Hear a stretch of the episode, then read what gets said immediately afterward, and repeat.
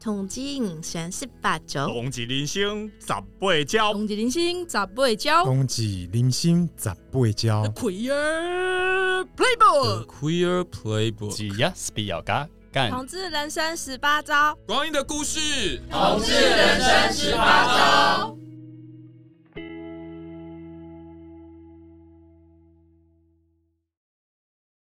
你现在收听的是。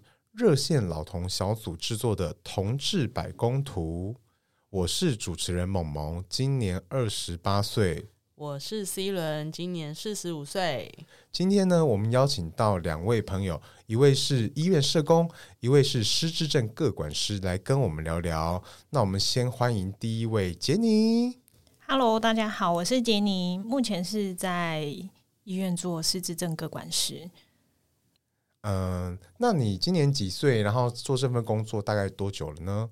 嗯，我今年三十岁，那做这份工作四年多，快五年了。哦，那之前也是这方面的工作相关的吗？诶、欸，之前有点阴错阳差才变成失智症个管师啦，但这份工作还蛮有趣的。之前也是助人工作者这样子。OK，但不是失智症方面的，不是，不是。是、哦、是哪方面相关？呃，之前比较偏就是心理，然后呃，一直以来都是想要做长照或者是就是长期照顾这一块比较有兴趣啦。好，高龄我们需要年轻人 来为我们的老后尽一份心力。嗯，一定蛮有趣的。好，那我们来欢迎我们的第二位来宾汪汪。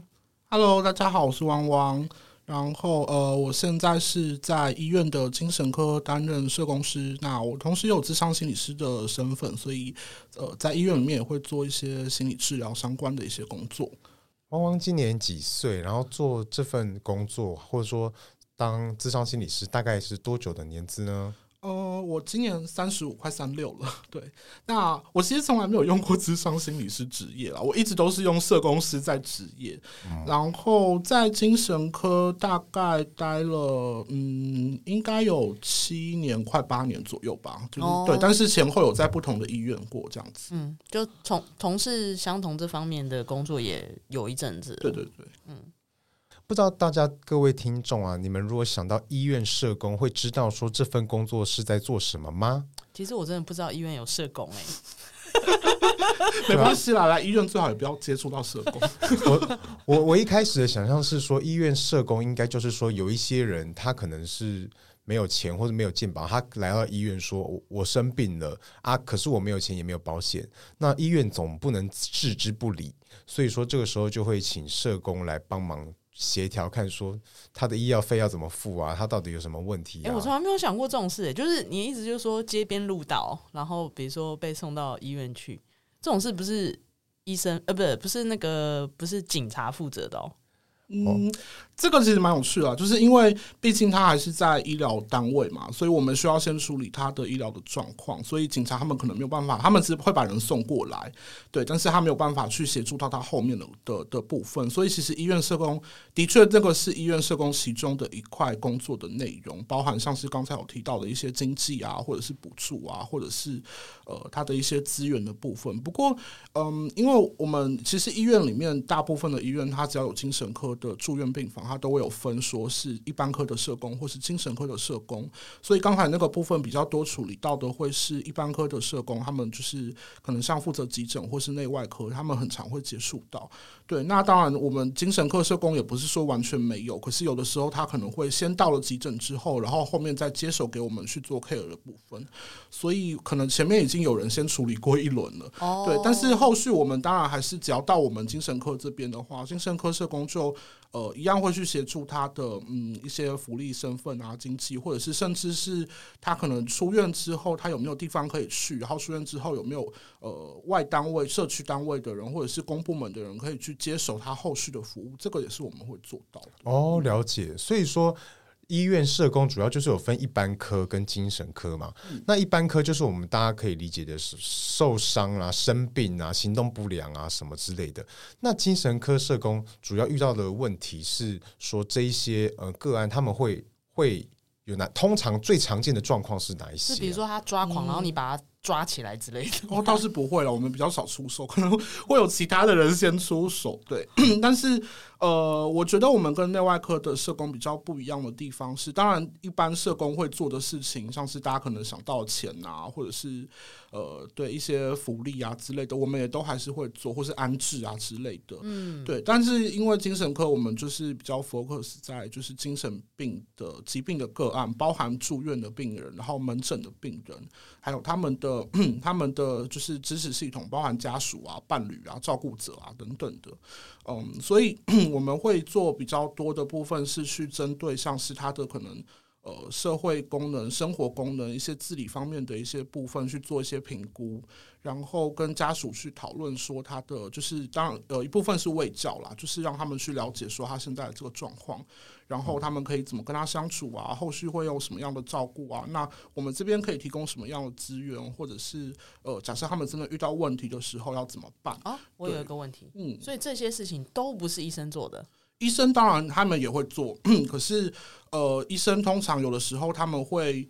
呃，他们会去跟家属那边做一些病情的解释，但是他们有的时候不一定是对资源这个部分有这么这么多的了解，哦、他们就会希望社工可以一起去介入，去跟他们做讨论或者是说明。哦，那我如果这样讲好了，就是假设我是一般身体上面的生病的话，后续的治疗可能比如说护理师或者是医师他就会介入，可是像如果是在精神科，就是说他有一些治疗，就是除非他开药或者是他诊断。那后续有一些，因为他可能需要比较长期的资源或照护的话，可能就是属于社工这方面。对对对，他就会，他们就会希望社工去做这个部分的协助，因为、呃，因为其实精神科虽然说医疗体系大部分都是呃所谓的团队的工作，就是不同的专业会需要一起去讨论跟工作，可是我觉得精神科会更强调这个部分，是因为通常精神科的病人他不会像是。内外科一样，他们可能很多人就是只是因为就是单纯的疾病，或者是像是刚刚说的受伤。嗯、精神科通常它会是更复杂的，包含生理的因素，然后他的心理的因素，或者是社会环境跟整个体系对他们的一些影响的因素，所以就会需要很多不同的专业可以去针对不同的部分去做一些深呃介入跟讨论。了解了解。哎、嗯，那那个杰尼呢？就是说失智症的各管师是说，比如说像我。假设我家人就是去医院，然后诊断就是失智，然后你是属于那种就是去支援的这种呃人员，还是说这个各管师的怎么定义？呃，是应该是说，现在目前失智症各管师其实是全台湾的呃。特定的医院都会有失智症个管师的设计，那这个比较希望是从就是在医院端有一个专业人员可以协助家属或者是患者，他找到失智症相关的资源或福利，然后在医院端的医疗啊一些处遇的问题也可以有讨论的对象，所以比较像是可以在社区跟医院有一个桥梁的沟通的人员这样，哦、但这个也像是刚刚上一位伙伴所提到的，就是因为。不管是社工师还是各管师，其实呃人力有限的前提下，不是每一个呃患者或者家属都可以服务到。那就变成是说，如果有需要的话，可能就是自己要积极一点去联系或者去询问。那要不然就是医院端可能通知我们的，通常是最危急的或者是最需要介入的家庭才会联系到我们。对，那我们这边的话比较针对就是失智症这件事情，所以只要非失智症或者是疑似或者是怎么样的话，呃，可能我们就没有这么全面性说全部其他科别或者其他疾病都会照顾到，但大部分都是长辈齁。哎，欸、还是说也有，比如说像我四十几岁但失智，有哦，现在有年轻型失智症，所以也鼓励大家可以，如果有发现有呃记忆不好，对，有早发型失智症。那后来因为呃 COVID 的影响，所以也有一些是脑雾会担心，哦、对。但现在目前就是，如果你有觉得记忆力不好，那还是当然及早的就医就诊会比较好。呃，我有两个问题。第一个问题是，失智症的人主要会需要你的帮忙，或者说你最常帮忙他们做的事是什么啊？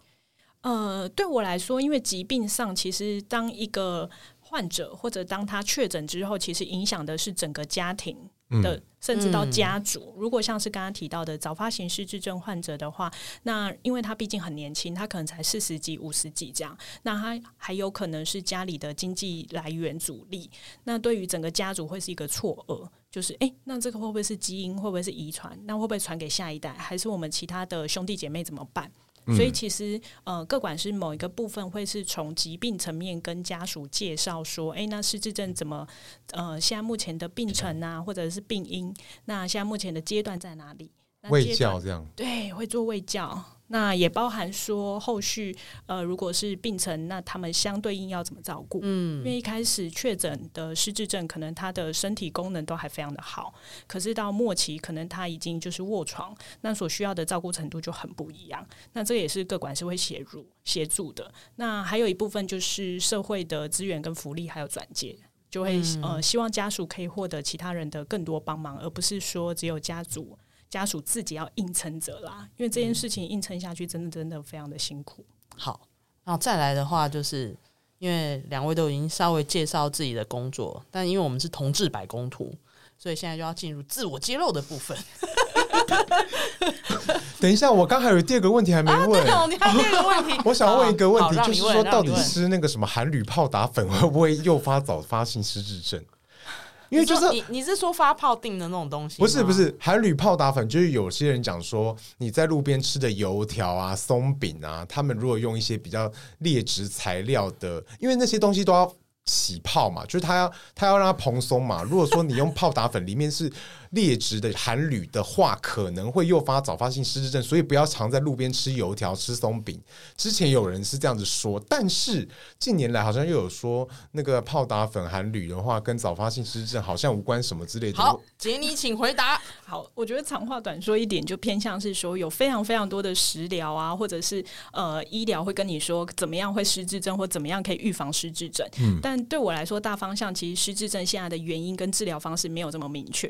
如如果说真的这么明确的话，那大家应该都非常的担心跟可怕了。所以，如果你真的很担心，可能你一天要吃上百条油条，或者是说你真的很担心你的食物，或者是整个生活呃吃的药啊，或者是整体的身体健康，也都建议大家，你有担心，那你就把你全部的东西，不管是药物还是什么样，你都可以带去医院，那你就挂号，一一询问医生，医生都会好好的量身定做的回应你。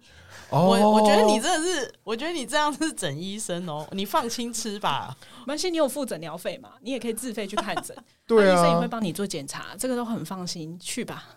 检查哦，了解了解。因为像我就哎、欸，可是像像我就是很常吃安眠药，所以安眠药跟那个会有关吗？呃，有部分的安眠药的确有可能长期服用会影响你的认知功能，嗯，但是那个服用会变成是剂量，还有你的长期是多久。哦，了解了解。对，所以就建议大家都把自己的药，也不管是几岁啦，就如果家里有长辈，其实我还蛮鼓励，就是看诊的时候就把你全部的药有在服用的大大小小全部带过去，医生会比较清楚。不要想说健保卡可以查得到，嗯、健保卡查到真的很有限，不要为难健保卡。嗯、了解了解。哎、欸，所以如果觉得自己最近记忆力比较不好，通常都是看神经内科还是神经科？呃，神经内科跟精神科，那也有一些医院是有失智特别门诊跟记忆特别门诊，那、哦、全部都可以挂。哦，啊，你也可以挂老年精神科。你这个年纪应该没有办法挂老年精神科吧？其实不会，他们应该医生都是会看很多种不同的。对啊，因为我们我们医院有有老年精神科，嗯、但有的时候就是可能那个医师他那个时间的诊断就是整间就是老人精神科，但是你一样还是可以挂。嗯嗯，好啦，好，对，自我揭露的部分，好来。好好那汪汪，嗯，是，请问一下，请问你，请问你的自我认同是什么？呃，我我其实自我认同是双性恋，但是我很少讲这个部分，因为我其实喜欢男生的成分比较多，所以我就是偶尔会有一点小小的部分是偏向女生。哦，所以你是双性偏 gay，偏 gay，对。哎、嗯欸，那我想问你的 LGBT 身份跟你做这份工作，你觉得有关吗？嗯。我觉得会跟应该是刚开始就是初中想要进入这个要念书的时候的选择有一点关系，嗯，对。但是到后来可能开始要去选择做什么样的行呃行业或者是在什么样的领域，我倒是觉得关联性没有这么大。不过可能呃，因为我的确在 在精神科我们。比其他的科别更容易接触到性别的议题，或者是呃更容易接触到同志的个案。我觉得这个有点小小的影响。嗯，哦，那杰尼呢？嗯，我目前应该是泛性恋吧，泛性恋。然后，嗯，但是我觉得泛性恋你要在职场出柜，应该大家难以理解。对，所以刚好我的职场也大家也蛮好玩的，也很可爱，也都不会问我这个问题。嗯、大家可能就是看到我就是想到工作吧，所以、嗯、没有想过。对，不用回答这个问题，蛮好的。嗯，哦，所以也不能够算说有没有出柜，反正就是就是这样。对，就是这样。哦，嗯，我觉得这好像跟都市化有关，都市人与人之间的那个设防比较高，但如果说在乡下的话，可能大家比较吃饱、比较很闲的话，就比较会关心别人。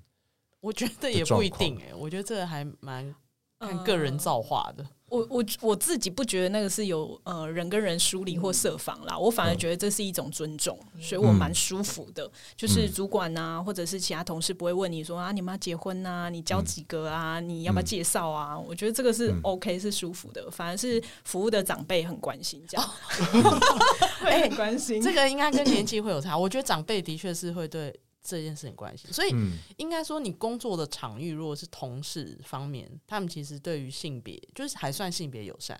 嗯嗯，是，就传统社会比较没有什么隐私观念。对我来说，我感觉到那个长辈是一个关心啊，嗯、他就是一个好意，然后甚至他会觉得、嗯、啊，那我帮你介绍，就是有点、嗯、就很可爱。所以有没有失智长辈都很爱帮你介绍对象？这跟失智可能无关、喔。对啊，我觉得是。那那个汪汪呢？就是你职场上算性别友善吗？我觉得整体来说是相对比较友善的，可是我觉得还有一个部分是其实。其实医疗医疗体系蛮保守的，所以大家不太会很认真的去讨论到这些关于性或是性倾向的一些内容。对，但我我我比较少遇到就是家属或是病人说要帮我介绍，就是比较多可能会关心的是真的都是呃年纪比较长一点的阿姨啊，或者是一些姐姐啊之之类的同事。他们可能偶尔会问一下，对，但是也不会到说就是一直要帮我介绍之类的，对。那嗯，对啊，但是我我自己比较，我觉得比较幸运的是，其实嗯，精神科我我觉得啦，在整个医疗体系里面是相对上比较友善的，对。了解。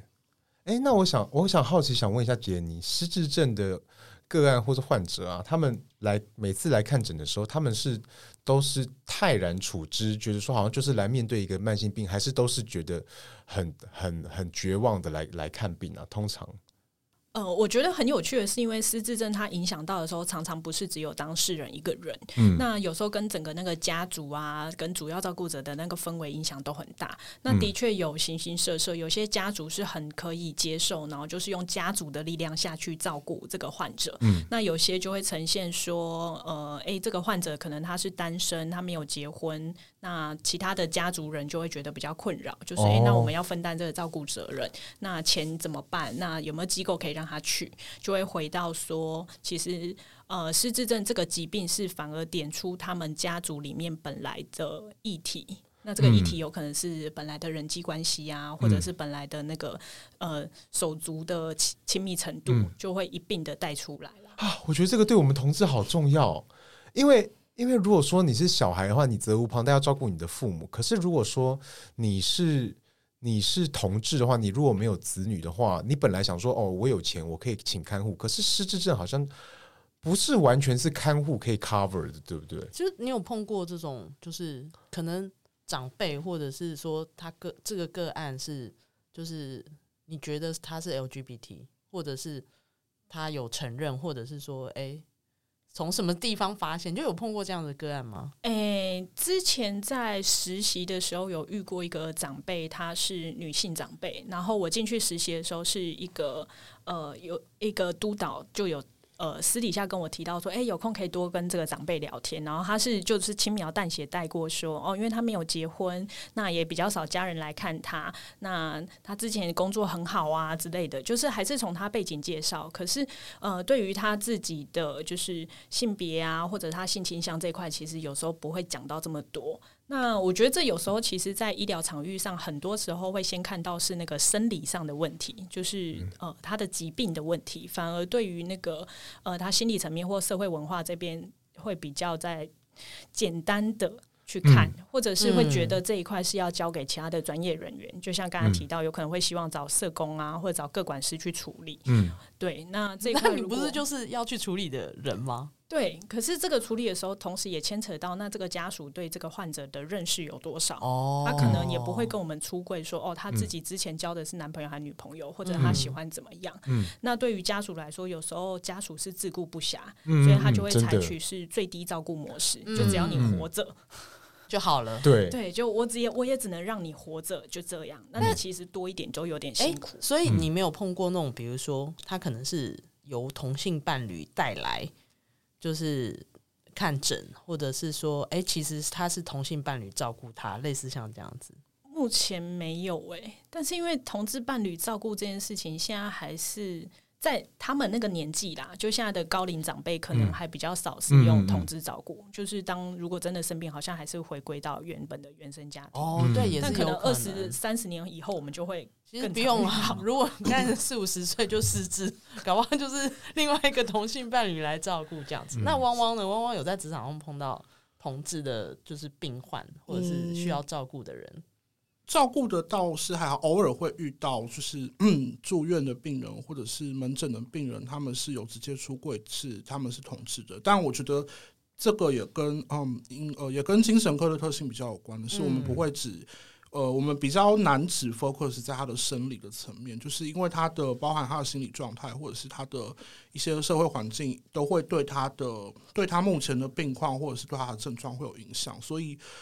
呃，有的时候就会去讨论到到这个部分。那嗯，但至于其实通常住到呃住到病房里面的，我们不一定会这么多的去讨论到他的性倾向这部分。当然就会会是等到他急性期的症状稍微比较稳定之后，那可能看他的意愿或者是看病人自己的需求，那。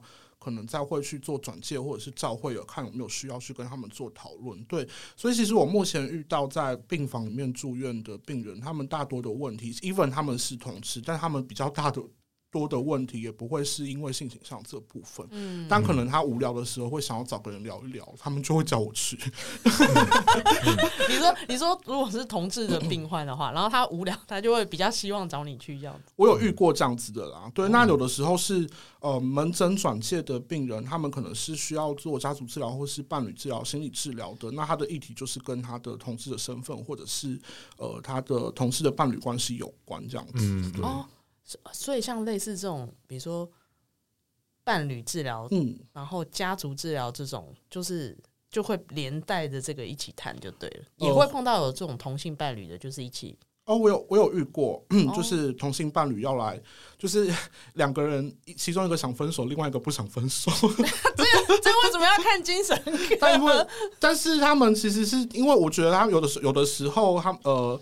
个案来看精神科的目的不一定，他是为了要这个主要医疗的这个部分，他因为精神科一样可以转介做心理治疗，嗯、所以他们会希望是借由这个管道去转介做心理治疗。嗯，对，这你你会建议这样吗？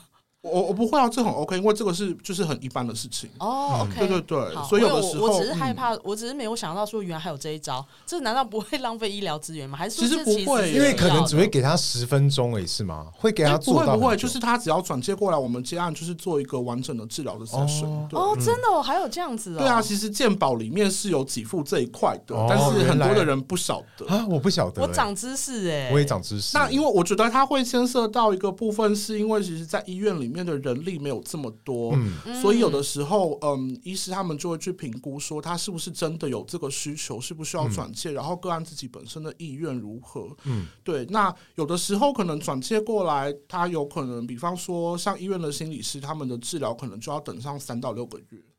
哦，对，所以有的时候个案就会 个案就会觉得太久了，他不想等。哦、但这个就是鉴宝的部分。那、嗯、可是我们如果他愿意接受做自费的话，我们可能就会再帮他做另外的安排。哦，对啊。那其实，但是其实对啊，医院是精神科有这样子的资源，只是不一定真的能够这么方便的使用到。所以其实，嗯、呃，有时候我朋友他们在问我的时候，他们想要去转介，他们想要找心理治疗的资源，我都会跟他们说。就是你可以去医院，因为医院一定它会有健保的。那你也可以去一般那个社区里面的治疗的单位，但他们就是全自费。只是可能医院的状况是你可能会需要等比较久啊之类的。然后他可能你可能会需要固定时间，你需要回诊过卡一次啊之类的。对对对。突然想到一个词，嗯，就是要健保分手。蛮好笑的，对啊，就是三到六个月等到，终于等到健保分手这样子，蛮好笑的。哎、欸，所以像这种身心科其实也是可以去挂，可以啊，可以啊，对，okay, 就是你其实你可以很明确的跟医师讲说你你现在遇到什么状况，然后你你想要做的是心理治疗，然后问问看医生能不能帮你转介 做，就是可能。呃，医院里面有的健保的心理治疗啊，或者是转介给心理师请或社工师请他们去做评估，这样子。嗯对嗯嗯。我这样听下来，我觉得你们两位啊，好像刚刚讲到说，病人常常自顾不暇，我觉得是真的。就是可能在他身为同志这件事情前面，还有很多真的很严重的事情等待他要先优先处理掉，这样子。哎，应该不只是病人啦，有时候是病人跟照顾者跟整个家族，就是接受到呃病情病况这个突然的来打扰的时候，其实大家呃那个慌乱不及是完全可以预料的，真的。对，所以也会变成说，那这个慌乱不及的时候，当下你可能身体上你就是头痛不舒服，你就是想吐，或者你就是心情非常的郁闷，那你也顾不上说哦，那我现在还喜欢谁，或者是哦，我陪伴的人是男的女的。嗯，没错，真的。我觉得他会，他有时候会展现在一些比较枝微末节的，或者是比较。嗯，小的部分，但是大家可能会一定都会先想到的是，我要怎么活下去？嗯，真的。当我当我可以去活下去，就是能够存活，或者是这个疾病能够跟他共处，或者是治疗之后，我才会开始去想到说，哎、欸，那比方说今天谁可以照顾我、陪伴我的人是谁等等的。嗯、对，那 所以我觉得。在医疗体系还是会有这样子的状况啊，就是一开始我们一定都是先从疾病去做介入。嗯，没错没错。诶，那在疾病之外的话，像比如说，我想问杰尼，就是你觉得，就是说，因为现在大家都是在讲这种，就是长照有越来越受重视，虽然是我觉得资源还是不够啦，对。可是你觉得，就是在就是性别友善这方面，就是目前的医疗院所。在这方面，他们就是做的够多吗？还是说，你觉得其实你你觉得是，就是因为刚刚前面讲的是说有更紧急的事要去，嗯，要要去要去要去处理。可是，在这个之外呢，因为长照它就是失智，它其实是一个很长期的东西。是你在前面很紧急的照护啊，什么这些过去过过程过了以后，你后面就一定会碰到这些。性别性的问题嘛，没错，有道理。嗯，因为对我来说，我觉得现在的医疗院所有在做，那只是当然还有进步的空间，就是相较于其他的领域这样。因为像教育呃大专院校啊那些的性平的领呃领域的呃发展就会更完整这样。那医疗领域有时候那个真的太急迫，或者人力真的有限前提下，你其实很难要求说一定要达到怎么样的一个水平。那呃他们。目前常照这领域，我觉得也呃不可以忽视的是，长照现在使用的多数人其实还是偏就是可能更上一辈或者是上上辈的长辈。嗯、那对他们来说，其实性别性平到底是什么，其实是一个问号。然后甚至是我觉得这牵扯到他们其实根深蒂固会相信说，哎，就应该要结婚，然后结婚应该要有一男一女这种相信跟假设。所以性平有需要做到这种地步，要让他了解到这个层次吗？这是一个问号。那如果说其实，在他们日常生活当中，当然有些小少数的性平的呃小地方是可以再改善的，比如说像是入住机构，好的、嗯、机构一定要是看男性女性去分床位吗？嗯、去分居住区域吗？就是诶，比如说这一区都是男生男性长辈啊，诶，下一层是通通是女性长辈。那这个当中其实那个性别的分野就很有趣。那还有包含就是有时候在医疗院所有些小细节，你会觉得啊很妙。比如说像长辈看到女生很常就说护理师、护士。休假，哦，他不会想到你是什么各管师或者是医师，不会，然后男生男生都是医生，男生哦，错，就是男生的话就一概就是啊，医生就会很客气，哦，就是会有那个落差。然后的确在，但我最近去医院检查或干嘛什么，我都碰到女医师，欸，然后就是都蛮漂亮的。我只要讲一下，就是我不知道为什么现在就是以前可能年纪轻的时候去医院都觉得这医生都老扣扣，最近去都是年轻医生。可能看你去的是什么医院吧？像我们医院就蛮多老医生的。哦，真的，我们也是。杰尼继续讲，我刚刚听你听的，我还听得蛮津津有味的。嗯。对，所以对我来说，有时候我看到我们医院有时候那个性别平等在做的教育比较着重是在妇女的权利保障，嗯、比如说有没有妇女保障车位、哦、啊，妇女的那个呃残障厕所可不可以是、嗯、呃亲子友善的？对啊，这一块呃他们当然也有在做，但是那个性别平等推广的方向可能跟我们现在想象的，或跟教育部在推广的又不太一样。嗯、对，那或者是有一些在着重的是家庭暴力层面，嗯、就是暴力下那。怎么样可以呃让这个暴力的家庭，但是因为又牵扯到失智症有疾病的影响，然后又就是家族里面呃长期可能是呃一直都有家庭暴力，对，就是呃如果今天呃、我听懂了，就是说有一个爱打人的爸爸，但他失智了，类似这样。呃，对，然后他老后会变爱打人的爷爷，然后因为失智症，他可能在情绪控管上，或者是他对于耐心啊、记忆力，他会遗忘的更严重，嗯，所以他可能那个暴力的行为会更多。而且有时候他们其实就是身体机能都还是很好的，嗯，对不对？是。然后家人就很犹豫，说这种这么的伤害我们的人，我们现在竟然要照顾他。呃，子女可能会这样想，但我遇到的像是阿嬷，她、嗯、可能就跟我说、嗯、啊，哎、欸，个管师，你有没有药啦？让他吃完之后不要打我那么严重就好，嗯、像之前一样小打就好。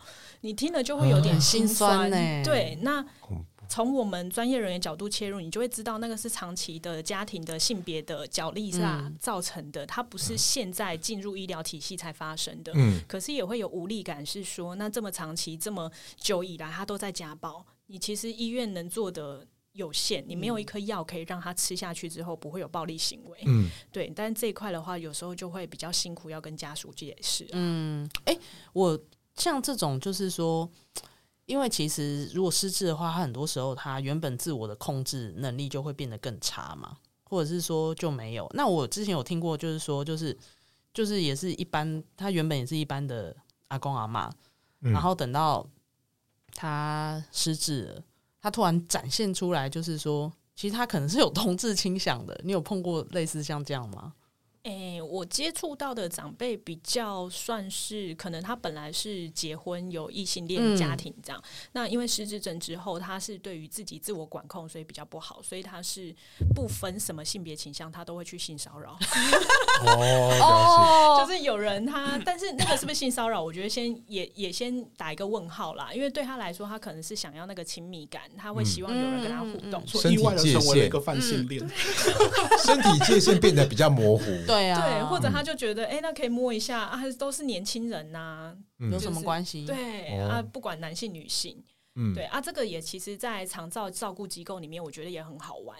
你可以看一下，其实通通常是女性的长辈入住机构之后，都会安排是女性的照服员，嗯、比较少是男性照服员去照顾女性的嗯。长辈。嗯、但是男性的长辈就是都吃，就都会安排、嗯、啊，除非少部分那个男性长辈可能会有就是啊偷摸屁股啊、偷抓啊什么的，嗯、才会换成男性的照顾者，就会变哎、欸，那男性照顾者被性骚扰，好像就是大家比较可以容忍。哎、欸，对我之前有好像有一个调查嘛，就是说。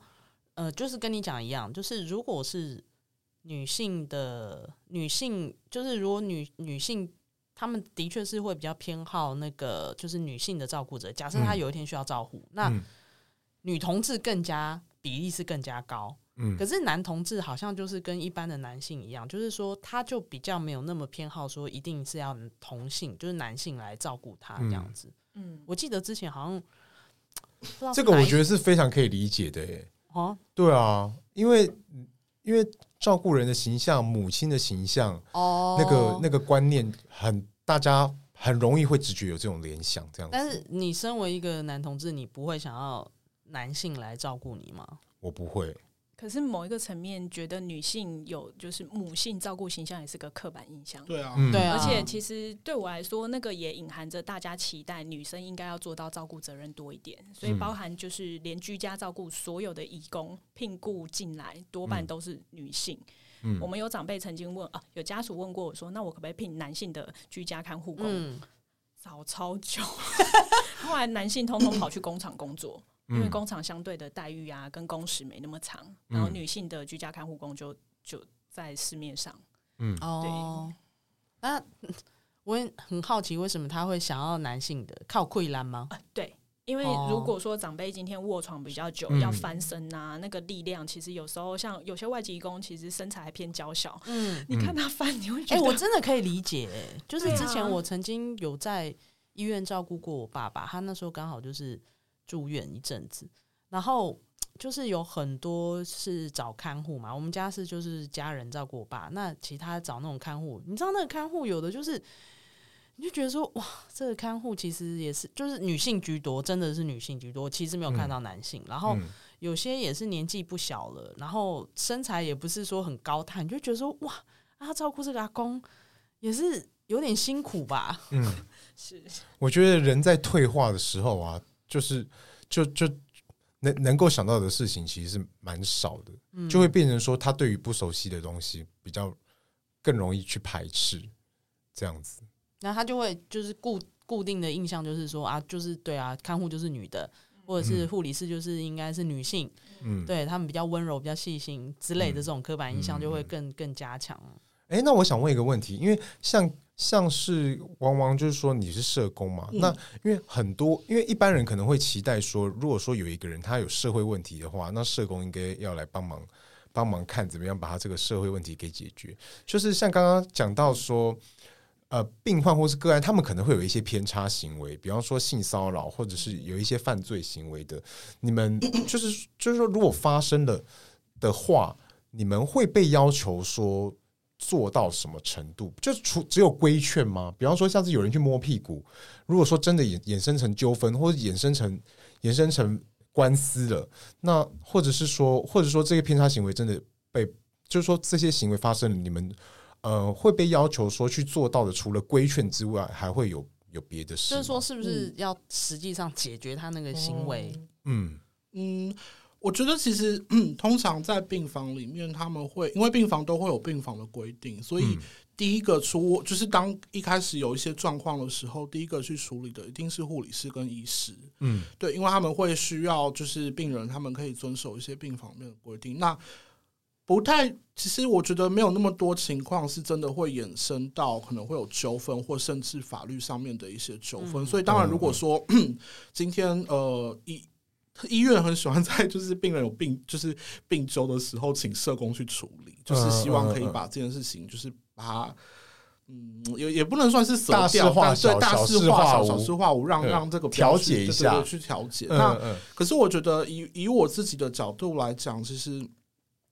我们我们还是会去，还是会去了解到底前面发生了什么事情，然后或者是因为有的时候他可能就真的只是症状，嗯、然后有的时候是可能其实有一些病人他们讲的方式会稍微比较夸大一点，嗯、那你真的去了解的时候，你就会发现，哎。好像没有他说的这么严重，嗯，所以我觉得这个时候可能可能会需要的是去能够去安抚他们的情绪，或者是去了解他们当下那个那个那个受到那个惊吓或害怕的感觉，对。嗯、但是当然还是有一些其他的情况是我们会医师他们会希望我们可以去做一些了解的，包含像是呃。家人他们怎么去理解这些事情？然后家人可能像是像是我之前遇过一个个案是，就是他是一个呃有智能障碍跟思觉失调症的个案，所以他其实，在病不只是在病房，他之前在我们呃就是在到我们医院之前，他就有过一些嗯、呃、被控诉性骚扰的一些状况，然后就像刚刚那个长辈，就是一直要在那边。上下其手，对对对，他甚至会他会去把女生拉到厕所或是房间里面去。嗯，但是其实前面当然，因为他因为他就是有这个诊断跟疾病，所以后来都被就是都处理掉了。但是我觉得后来我们去了解了以后，发现其实因为这个个案本身他就是一个年轻男生，他是有性需求的。嗯，然后家人从小到大都没有去告诉过他说发生遇到这件事情的时候要怎么办，或者是。他可以怎么处理？家人就是一直跟他讲说啊，你就不要想那么多就好啦。嗯，对。所以后来医生他们会希望我去了解说，哎，当他遇到这样子的状况的时候，他可以怎么办？然后我们可以给他一些什么协助？所以我后来就是先去教他如何，就是什么样是什么东西是一个安全的界限跟距离。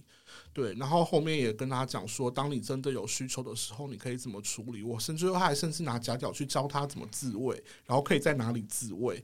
对、嗯、我觉得 这个是后面我们比较呃，如果我们要多做一点的时候，可以再去再去做的部分。但我觉得通常我们会还是会先去在前头去了解到底发生什么事，因为有的时候真的其实发生的事情跟实际就是实际的状况跟他们讲的内容会是有一些落差的。嗯嗯，对，那比较少真的会进到像是申诉或是司法的流程。但我觉得我自己的我自己的态度是，如果真的发生了什么事情的时候，你要走这些法律或者是院内的申诉流程，我其实都还蛮鼓励个案或是家属去。如果真的有事情的时候，嗯，对我我我不是那种很喜欢就是帮助医院把事情压下来的人，因为我觉得有事就是要去做讨论、做检讨、做处理。对啊，嗯，哎、欸，那这样子的话，我就会蛮好奇，就是说难免。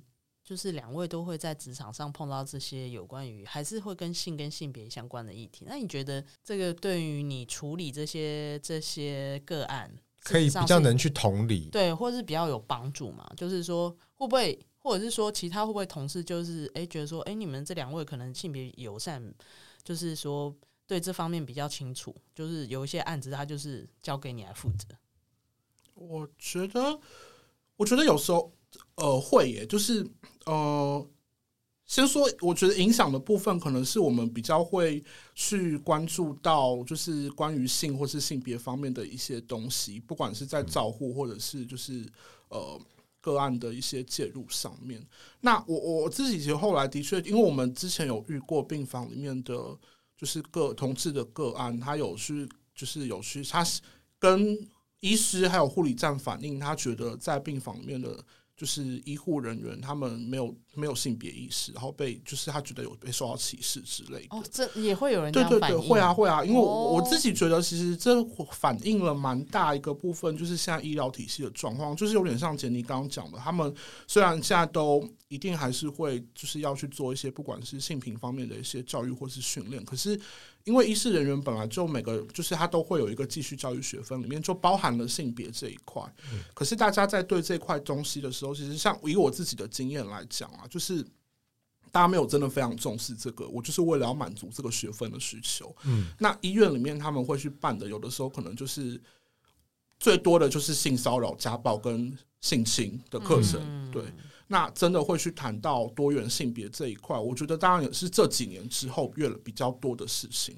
嗯。所以后来我自己之前有遇过，因为这样子的状况，所以嗯，就是呃护理师他们就是请我去帮他们上一堂，就是呃多元性别相关的课程，还有包含怎么去，就是怎么跟那个。多元性别的个案做互动或是相处，然后可以注意些什么？对，但是我觉得整体来说，这也包含，这是我觉得这个也应该要溯源到其实医护人员的基本教育训练，他们过养成的过程当中，就是缺乏了这一块，所以对他们来说，他们要找他们要 care 的东西已经很多了，嗯，所以真的要去很能够注意到这些枝微末节的东西，我觉得对他们来说，很多人会是觉得这是多得，嗯，因为真的很辛苦。对，那可是也我我我觉得不能因为这样就去忽略掉这个，所以我我其实都还蛮希望就是嗯，再多一点对，再多一点训练，多一点元素，是让大家可以，我可能不是这么熟悉，或是我真的遇到的时候，我至少可以知道，哎，哪哪个地方是有资源可以去了解的，然后去多注意一点这个部分。对，那杰尼呢？嗯，嗯我自己觉得，因为呃，可能这个身份，其实在工作的时候，大家会觉得，哎，好像他对性别比较了解，或者是哎，他对性别有不同的面向的观察。像刚刚我提到说，哎，呃，在医院里那个呃，女性比较容易被叫做哎，护士啊，护。呃，然后男性会偏是医师这种类似的立场，但是对于我周遭很多同事，他是会觉得啊，这件事情就这样啊，这有什么好拿出来讨论的？或者说这个会怎么样吗？不就一直以来都这样，就会有点习以为常。可是当如果今天遇到一些比较特殊的个案，或者是你觉得哎，这个个案或者家属是有呃，比如说他是多元性别的时候，然后同事就会想到你说，哎，那杰尼，你要不要去处理一下这个个案？你可以。所以他们虽然没有真的出轨，可是其实大家也还是隐隐约约会觉得说，总是就交给杰尼吧。嗯，应该是有点觉得说，哦，这一块可能比较熟，然后他们会不知道怎么跟他讲话，或者会觉得，哈啊，我会不会讲错话，会不会变冒犯？嗯，对，那。你会感觉到他们是好奇，可是那个好奇当中又有点就是畏畏缩缩，觉得哎、那我他们会不会很怪？那我会不会失礼？我呃，堂堂一个医生或者堂堂一个护理师，我这样子去问之类的，就会很习以为常，觉得那还是交给其他人，有人愿意处理，哎、有人接下来就好。他 teamwork 的观念。讲好听是这样，对对对对对，讲难听一点就是，当我觉得他烫手山芋。怎么处理的时候，有人可以帮忙，当然是很好。但我觉得我我是只有觉得，那万一今天我不在的时候，你们要怎么办？对。对啊，对啊，这种真的是，其实是应该要大家都有相同的观念，嗯，都不一定要相同的身份啦。嗯，哎，我有一个问题，就是说，因为以前大家都会觉得同志是精神病。然后后来好像哪一年不就是被拿掉了嘛？嗯、对。可是我想问那个汪汪，现在在医院还会有人，比如说有家长，或者是有什么亲属，就是他会觉得他他身边的亲人是同志，他就觉得是有病，然后就带去给医生看的吗？哦，当然还是会有啊。大家如果有看徐志莹的书，就会知道 为什么要帮他打书。但是各位，徐志莹是我们热线前任的。理事长对，是精神科医师，没错，嗯，对，但是还是有啦，还是有，有啊有啊，因为我觉得门诊门诊遇到的会比较多，那真的会到我们到我手上来的，说可能没有这么多，是因为 我觉得现在比较年轻一辈的。精神科医师，他们大部分都具备这个性平的观念，那甚至挡掉了。对对对，甚至很多其实中中中生代或的的医师，他们也慢慢开始在接受相关的一些概念跟训练。所以，其实精神科蛮多友善的医师是会在门诊的时候就处理掉。因为像我自己有听过医师，他们 是就是在，因为他们都一定还会还是会跟小朋友或者还有那个家属，呃，不一定是小朋友啊，就个案或者是家人本身。有就是谈过，知道他们的想法，或是了解到底发生了什么事。那全部听完了以后，他可能就跟他就会所有的人一起跟他们讲说：“我觉得这个小朋友听起来他的生活过得很正常。那爸爸妈妈，你们觉得有问有状况，或是不问呃有有问题，是不是因为你们自己本身的问题？”等一下，这家长不会就暴怒吗？被 diss 了。对啊，看人啦，当然他还是会去观察，因为他有要对他们有基本的了解，他大概知道可能不能这样子做。我翻译一下。他刚刚也就是说，你儿子没病，有病也是你啊，讲白了就是这样。对啊，当然我觉得这个在门诊还是会遇到这样子的状况。那嗯，有的时候可能家属这边呃也会有，就是也会有门诊那边转介过来做治疗的。就是我之前也有遇过是，嗯，就是这个同志的个案本身没有到，可是他的是他的爸爸跟同个案的姐姐一起来。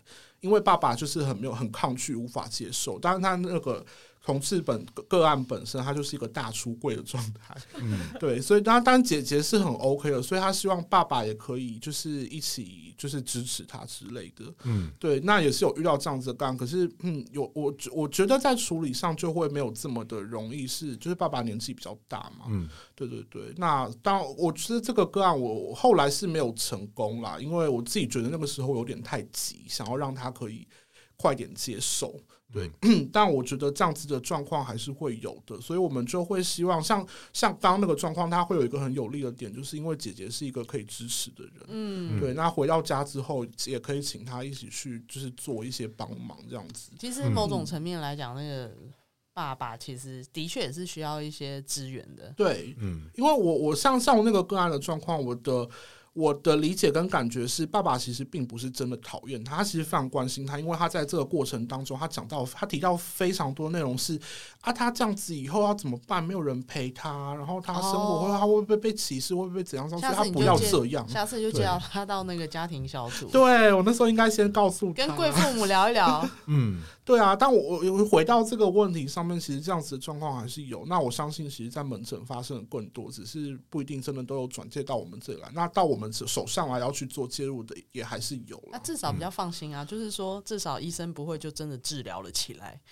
对，但是我觉得这个有时候真的是运气的问题。我们一样还是有听过医生非常、OK，他就真的治疗起来吗？就是他也不是说治疗，他就是跟可能电疗。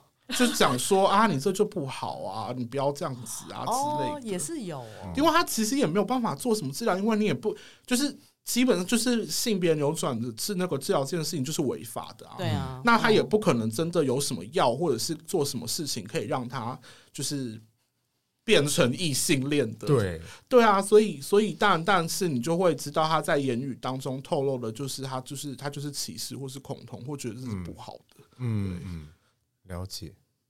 因为我还有一个问题要问杰尼，那如果相反的，就是比如说，你有碰过那种失智症的长辈，然后就突然整个就是整个大歧视，或者是说讲出非常恐怖的那种，对于那种同志，我不知道，也许他搞不好有同志的子女啊，但是因为他失智了嘛，也许他就是无法接受，然后他就是讲出很可怕的话来或之类的，有这种案子吗？哎、欸，我印象里比较像是汪汪刚刚提到的，就是这类的长辈，其实他讲出这个话，但是你背后其实是听得出他是在关心啦。他可能就会一直反复的去抱怨说啊，他都不交，不好好的交一个女朋友，哦、不好好交个男朋友，嗯、那他以后老了怎么办？那以后等我的死了，谁陪他？然后他就会一直重复这样，对，他会一直重复，一直抱怨这样。嗯、对，然后对我来说，这一类的长辈，就是那个背后，其实呃，到底是不是真的歧视，是一个问号啦。嗯、我觉得那更多是，更多是他就是那个父母亲的一种担心跟害怕，说那。我都已经失智症，那我哪天会离开？那你怎么办？你在社会上会不会只是孤苦一人？嗯，对啊。这时候有时候我就会很北然，问他说：“那如果交一个同性的会怎么样？”我就可能会过去开他玩笑。那、有时候阿妈有些就会觉得啊，没关系啊，有人就好。就是、哦，退一步变成啊，有人就好。对啊，这时候儿子可能就是那个表情会很奇妙，这样。对啊，对我来说就是因为我是外人，嗯、所以我可以故意去戳一下，哦、然后看他的反应。嗯、那有一些阿妈就说没赛啊，怎样怎样怎样。那那你就听他抱怨嘛，你就知道下一次不要再开个这个玩笑。嗯，对。但因为我是外人嘛，所以我就是会故意去闹一下。而且其实，在医院工作，通常你白袍穿起来，家属不至于到对你非常恼怒了。对，就你讲了一些话，他们呃。当然会很生气，到也会想要去投诉啊、申诉这些，当然也是有。但是多数其实他们像对他们还是会有点敬畏，对，会尊重一下，然后会听一下，会觉得哦，你讲的东西不是一般人讲的，哦，学到一招哎，权威性有那个权威性，我觉得的确还是权威性，嗯，对啊，所以我这时候跟他开个玩笑，或者开完玩笑他太生气，再跟他说啊，拍谁我随便讲讲，你不要认真呢，然后他们可能就会带过，嗯，对，就还好。所以也可能是因为我爱开这种玩笑，他才会关心我说，那你结婚了没？了解，就是管太多。嗯，以牙还牙的概念，不错哎，这也算是在工作中做性品哎。对啊，算是，我觉得蛮聪明的。没错。哎，那我想问一下，像你们两位啊，你们在做这份工作啊，有没有什么让你们觉得说，呃，很感动，或是觉得说这份工作做的很有价值，或是觉得印象很深刻的正面事件？我先讲一个好了。对，因为我现在在工作上，其实我的识别证上会有一个彩虹，然后它就是小小的这样，所以其实的确会感觉得到有一些像呃家属陪同的时候，然后还有看到彩虹之后的那个距离立刻变近，可能就会很友善的靠近，或者是哎那个肢体语言会变多。然后你就会知道说，哎，他可能大概他看到了，那再搭配那个外形，但是我当然没有正面跟他确认说，哎，你是同志吗？有点尴尬。但是我可能就会感觉到他肢体语言，可能讲话讲着讲着，他就会哎比较多是像拍肩啊，或者友善说，哦，他突然发现。这个是一个不错的目标，自己人啦，对，就是自己人，对，也是啊。也因为可能是觉得自己人，所以他觉得，哎，我可能不会骗他，然后我跟他讲的东西会比较是实在的，所以他也会更多的是真的发自内心提问，这样。对啊，呃，这个当中也还蛮有趣，是有时候我讲一讲会被呃，通常我们有时候在做卫教会是在整间外，所以会是蛮多人同时听我讲，然后就会有趣。的是有时候其他的家属会来问说：“哎、欸，我刚刚听你讲到什么怎么样怎么样啊？”有时候我比较赶的时候，我就会可能会跟他说：“哎、欸，那这是我的电话，我咨询专线，那你有空再打来。嗯”就我就有时候会随便留我的咨询专线给在问的人这样。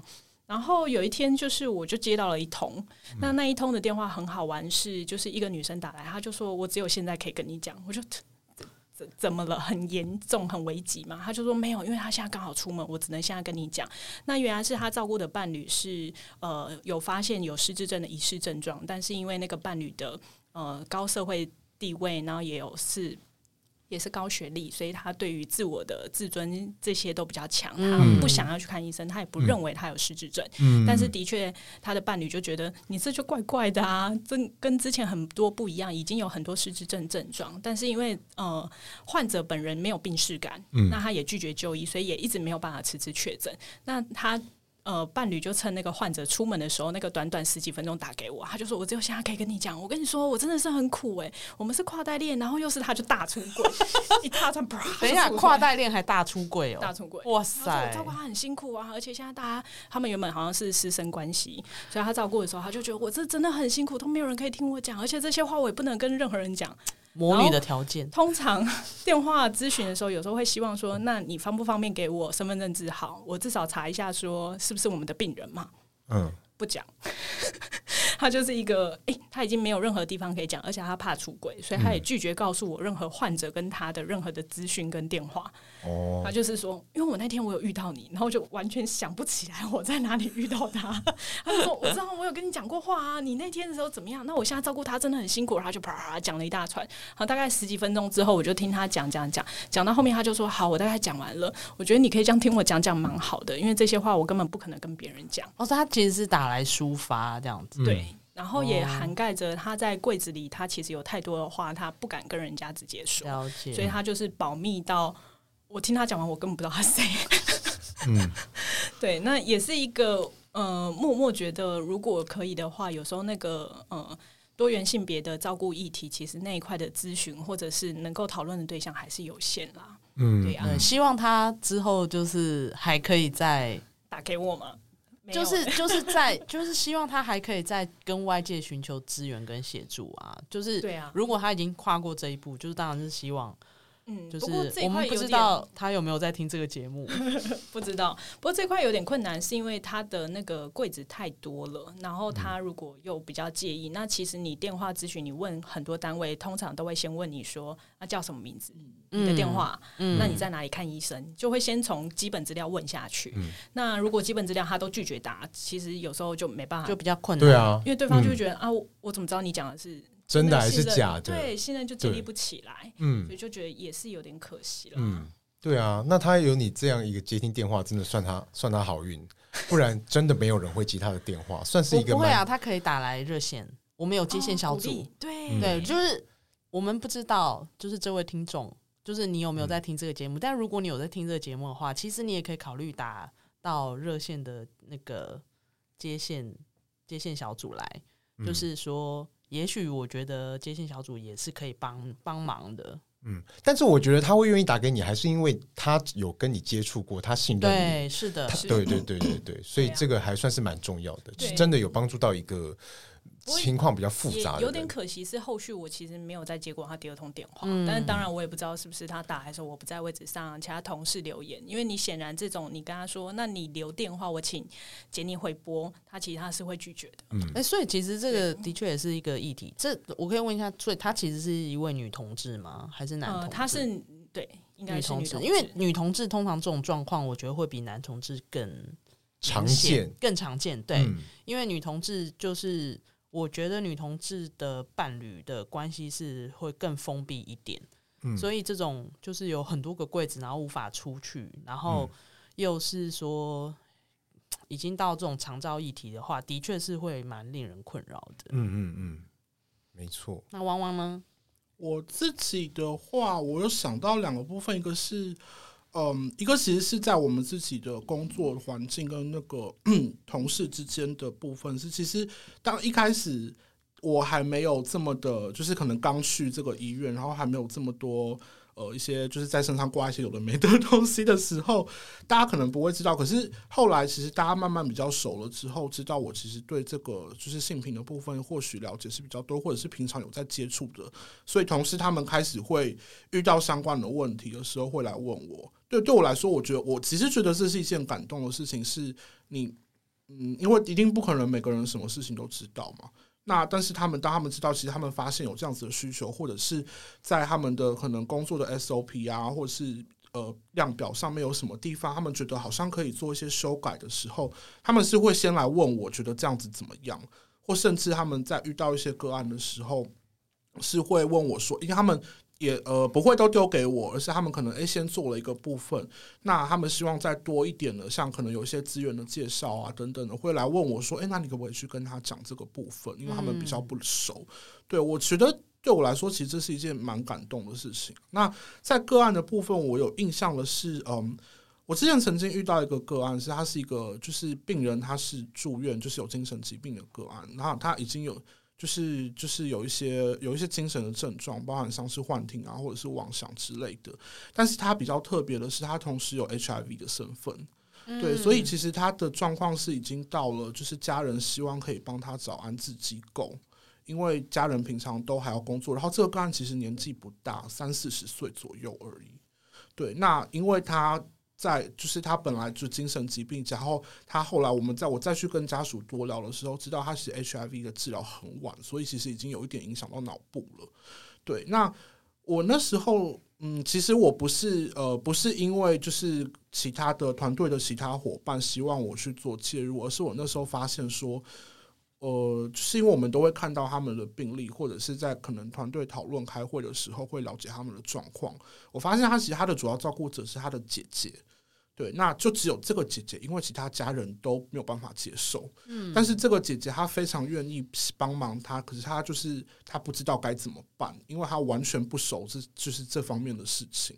对，所以我那时候就直接跟他们说，我觉得我去做一些，我去跟他姐姐聊一下好了。对，所以其实姐姐那个时候她是边哭边跟我说，她都不知道这些事情，她不知道该怎么办。然后她知道她的弟弟好像需要安，就是需要有人可以帮忙或是照顾他，可是她都不晓得该问谁。对，然后她想要去问他弟弟，他弟弟又不太跟他讲。对，所以我那时候其实帮他做了一些事情，就是我。除了介绍给他一些资源之外，我跟他讲说，那有哪几个单位你可以先去问看看。然后我也跟他讲说，我先帮你跟那些单位讲，所以你到时候打去的时候，你就跟他讲说你是谁谁谁，然后谁请你打电话过来问的。对，我觉得中间这个连接的这个部分是我们可以，我们可以去帮多做一点帮他的忙的部分。那当然后来我也跟他，就是其实。我 我觉得很很北七是，我觉得当下开始做卫教，就是关于 HIV 的卫教，对，就直接跟他说他大概是什么样的情况，然后我有跟他讲说，哎，我我有发现他其实现在有在稳定的吃药，所以就是说就是 OK 什么的，但是我还是有一些现况要跟他讲，是他要找一般的那个机构的确比较困难，嗯对，所以我觉得后来我就也跟他讲说，那这些单位你都可以去问看看，然后如果你有真的有什么问题的话，你还是一样可以，即便他后来出院了，你还是可以打电话来找我。嗯，对，所以我觉得那个时候我其实很心疼，就是姐姐边哭边跟我讲，然后，但我又一方面又觉得很开心的是，她有一个这样子可以支持她的人，但是我觉得长久下来，我也担心姐姐会就是受不了，就是没有办法去，没有办法 承受这么多的东西。就是姐姐也是需要资源，对对对，没错。嗯，所以我觉得对我来说，我们能够提供这些资源给她，会是其实让我让我蛮开心的啦。嗯，好有意义哦。对啊，就我现在知道，社工真的就是医院的社工，其实做的事很多。今天听的这两份啊，都很有意义的助人工作者的工作，发现说，嗯，要用自己的同理心来工作，真的是，嗯，不简单呐。就是说，会面对很多挑战哦。而且刚刚杰尼都讲的，让我觉得说，哇，他真的很有，就是他都会从另外一个角度去想。哎，我觉得。我可能都做不到，嗯、就是连面对自己的爸妈，其实你都是很很难，就是用那个角度去想。嗯，真的。好，那就感谢两位今天来我们的同志百工图，我们今天就说在这里啦。感谢，感谢你收听今天的同志百工图，我是萌萌，我是 C 伦，我是汪汪，我是杰尼，我们下次见。台湾同志咨询热线协会为全台湾第一个立案的同志组织，在台湾，我们已经陪伴了同志社群二十多年，聆听了上万位同志的心声。你的捐款支持可以让我们持续稳定的提供服务，让同志有更好的生活。你可以上网搜寻同志咨询热线，也可以追踪热线的脸书或是 IG，了解如何支持我们。